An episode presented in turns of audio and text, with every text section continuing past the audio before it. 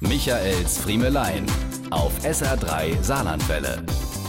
Besser kann's doch gar nicht kommen. So ein Wetter, passend zum Frühlingsanfang, und dem kann man sich ja nun wirklich nicht entziehen. Die sprichwörtlichen Frühlingsgefühle sind offensichtlich keine Lehre mehr. Das macht was mit uns, wenn nach und bei all dem Mist um uns drumherum wenigstens die Sonne wieder wärmend vom Himmel auf uns herabscheint.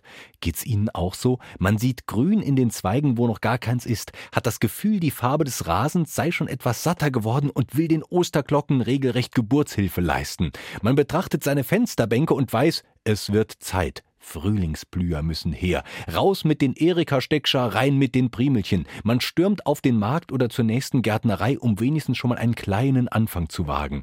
Es juckt uns in den Fingern, dem Gartenzaun einen neuen Anstrich zu verpassen, kribbelt in den Händen, den Hochdruckreiniger zur finalen Wintersäuberung über die Verbundsteine der Hofeinfahrt gleiten zu lassen.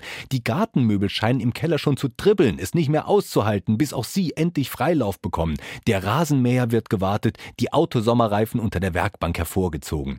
Man grüßt sich wieder gut gelaunt beim Spaziergang auf den abgetrockneten Waldwegen und atmet den Duft der Natur ein, als sei ein Parfümklassiker wieder neu auf den Markt gekommen.